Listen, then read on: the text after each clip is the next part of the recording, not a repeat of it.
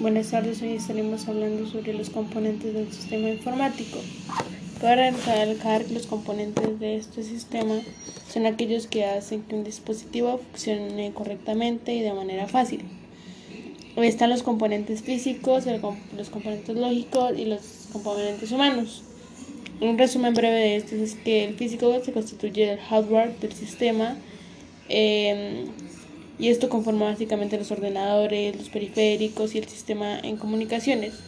El componente lógico se constituye por el software del sistema informático y esto se conforma básicamente por los programas, las estructuras de datos y la documentación asociada eh, del software.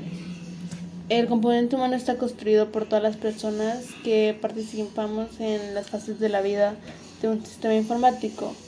Este componente es sumamente importante ya que los sistemas informáticos están desarrollados por los humanos y para el uso de los humanos. Eh, bueno, hablaremos un poco de los componentes de un sistema informático, en, más que todo en el software. El software eh, se conoce como un equipamiento lógico o un soporte lógico de un sistema informático que comprende el conjunto de los componentes lógicos necesarios para hacer la posible relación de las tareas específicas.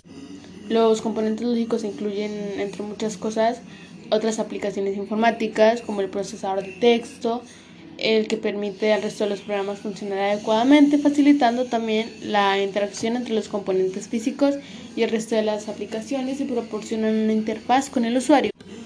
Ahora el objetivo del software es desvincular adecuadamente al usuario y al programador de los detalles del sistema informático y esto se une aislando especialmente el procesador eh, referido a las características internas de memoria, discos, puertos, etc.